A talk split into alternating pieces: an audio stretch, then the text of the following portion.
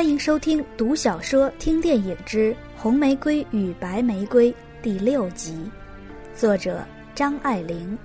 电影同期取自1994年由关锦鹏导演的同名电影。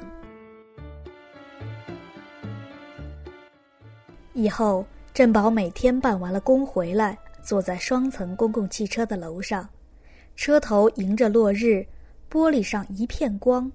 车子轰轰然朝太阳驰去，朝他的快乐驰去，他的无耻的快乐，怎么不是无耻的？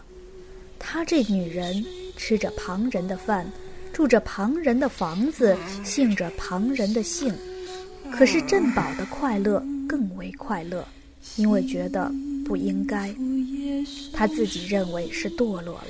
从高处跌落的物件比它本身要重许多倍，那惊人的重量跟焦蕊撞上了，把他砸得昏了头。他说：“我真爱上了你了。”说这话的时候，他还带着点嘲笑的口气。我每天听着这电梯咕咚咕咚往上开，开过我们那一层，一直开上去。我就含着一口气吊了起来，就放不下去。有时候，他没有开到我们这一层又停住了，我就像在半中间断了气。你的心里还有电梯，可见你的心还是一所公寓房子。焦蕊淡淡一笑，背着手走到窗前，往外看着。你要那个房子啊？给你盖好了。振宝起初没听懂。懂得了之后，不觉呆了一呆。他从来不是舞文弄墨的人，这一次破了例，在书桌上拿起笔来，竟写了一行字：“新居落成至喜。”其实也说不上喜欢，许多叽叽喳喳的肉的喜悦突然静了下来，只剩下一种苍凉的安宁。几乎没有情感的一种满足。在拥抱的时候，焦蕊极力紧箍着他，自己又觉羞惭，说：“没有爱的时候，不也是这样的吗？若是没有爱也能够这样，你一定看不起我。”他把两只手臂勒得更紧些，问道。是两样的，是吗？你告诉我这是两样的。哦，当然两样。可是他实在分不出，从前的焦蕊是太好的爱将，现在这样的爱，在焦蕊还是生平第一次。他自己也不知道为什么单单爱上了振宝，常常他向振宝凝视，眼色里有柔情，又有轻微的嘲笑，也嘲笑振宝，也嘲笑他自己。当然，振宝是个有作为的人，一等的纺织工程师，他在事务所里有一种特殊的气派，就像老是忙得不抬头。外国上司一叠连声叫喊：“铜，铜，铜在哪儿呢？”他把额前披下的一绺子头发往后一推，眼镜后的眼睛灼灼有光，连镜片的边缘也晃着一抹流光。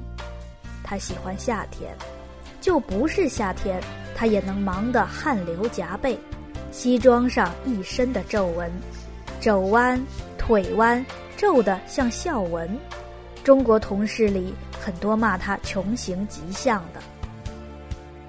他告诉焦蕊他如何能干，焦蕊也夸奖他，把手搓弄他的头发，说：“哦，嗯，我这孩子很会做事儿呢。可这也是你分该知道的，这个再不知道那还了得？别的上头你是不大聪明的，我爱你。”知道了吗？我爱你。振宝在他跟前逞能，他也在振宝跟前逞能。他的一技之长是耍弄男人，如同那善翻跟斗的小丑在圣母的台前翻筋斗。他也以同样的虔诚把这一点献给他的爱。他的挑战引起了男子们的适当的反应的时候，他便向镇宝看着，微笑里有谦逊，像是说：“这也是我分该知道的。这个再不知道，那还了得。”他从前那个提米孙，自从那天赌气不来了，他却又去逗他。他这些心思，振宝都很明白。虽然觉得无聊，也都容忍了，因为是孩子气，好像和一群乒铃轰隆正在长大的孩子们同居，真是催人老的。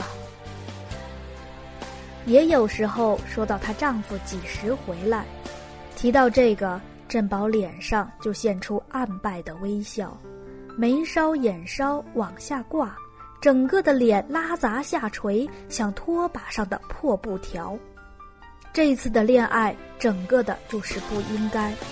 他屡次拿着犯罪性来刺激他自己，爱得更凶些。焦蕊没懂他这层心理，看见他痛苦，心里倒高兴。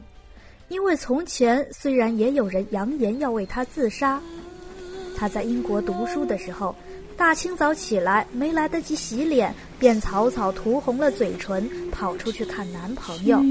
他们也曾经说：“我一夜都没睡，在你窗子底下走来走去，走了一夜。”那到底不算数，当真是一个男人为他受罪，还是难得的事儿。有一天，焦蕊说：“我在想，只是等他回来怎么跟他说。就好像是已经决定了的，要把一切都告诉世红，跟他离了婚，来嫁镇宝。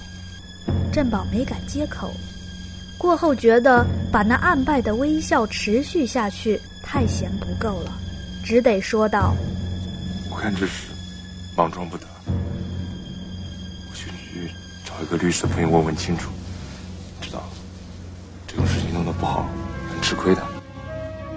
以生意人的直觉，他感到光提律师二字，已经将自己牵涉进去到很深的地步。他的迟疑，焦蕊毫未注意。焦蕊是十分自信的，以为只要他这方面的问题解决了，别人总是绝无问题。